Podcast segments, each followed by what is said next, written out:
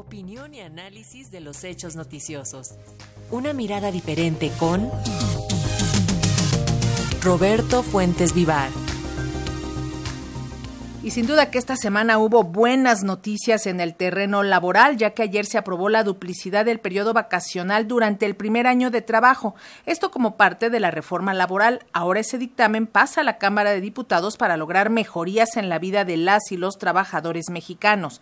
Que hay que decir, somos de los que menos días de descanso tenemos, no solo en América Latina, sino en el mundo. Al respecto de eso nos comenta Roberto Fuentes Vivar, a quien saludamos con gusto. Roberto, te escuchamos y te vemos. Buenas tardes.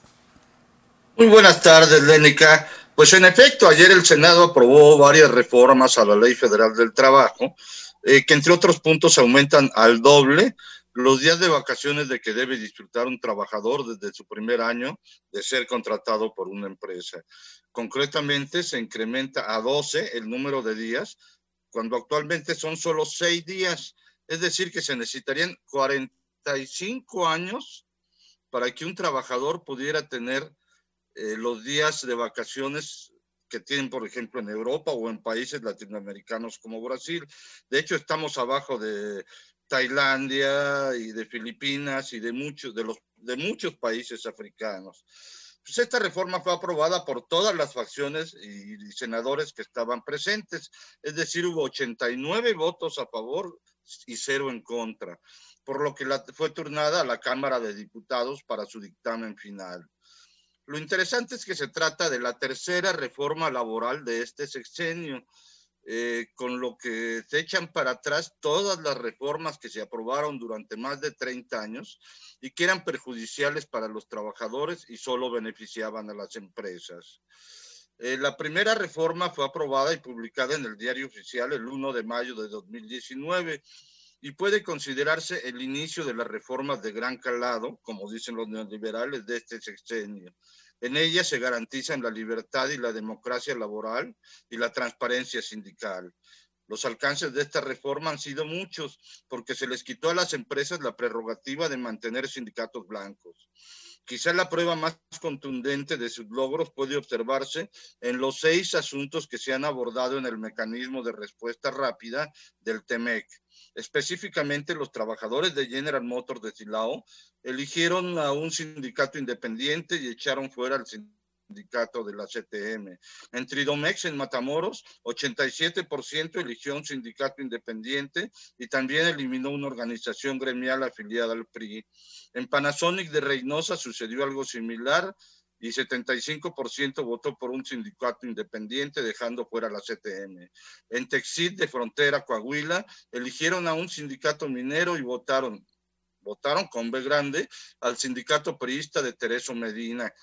En Manufacturas BU de Piedras Negras, ganó más del 60% de los votos la Liga Sindical Obrera y rechazó la CTM.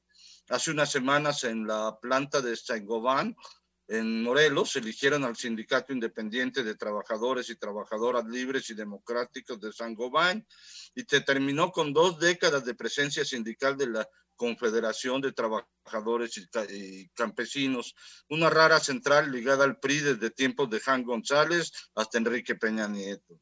Pues esta fue la primera parte. La segunda parte de la reforma laboral de este sexenio se aprobó en abril de 2021 y en ella se normó y se eliminó en muchos casos la subcontratación, obligando a las empresas a contratar de manera directa a sus trabajadores.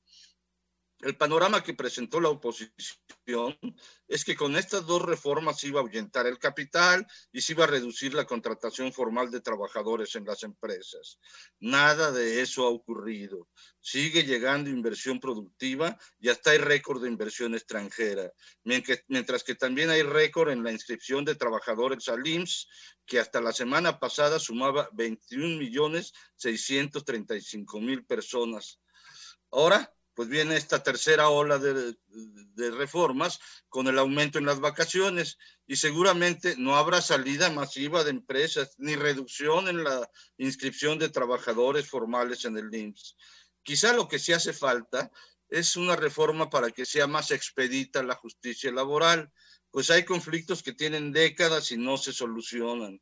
Un ejemplo es el de los trabajadores de uno más uno, que en diciembre cumpliremos 20 años de huelga y aún no se emite el fallo final, como si todavía se vivieran los tiempos del neoliberalismo. Dice el filósofo del metro, que el trabajador abusado ya se quede en el pasado. Y sí se puede dar derechos a los trabajadores, lo que pasa es que no querían en los sexenios anteriores. Y en este caso específico de, la, de las vacaciones, pues siempre se hacía alusión a la productividad, cuando de todas maneras la productividad no se mantiene alta porque efectivamente la gente no tiene tiempo para descansar. Mira, Lénica y auditorio de Radio Educación, hay una cosa muy sencilla. Los, los países europeos tienen más de un mes de vacaciones casi desde el primer año. Y eso no merma su productividad. Al contrario. Entonces, al contrario, lo aumenta porque cuando el trabajador está en su trabajo, en su labor, lo realiza con mayor eficacia y con mayor productividad. Entonces, qué bueno que ya se están terminando todos estos tabúes que hubo durante muchos años. Pura explotación era, Roberto. Así es, el abuso total. Te digo que en vacaciones estamos peor que los países africanos con la ley actual. Y bueno, muchísimas gracias Roberto Fuentes, nos escuchamos la próxima semana. Nos escuchamos la próxima semana. Buenas tardes. Buenas tardes.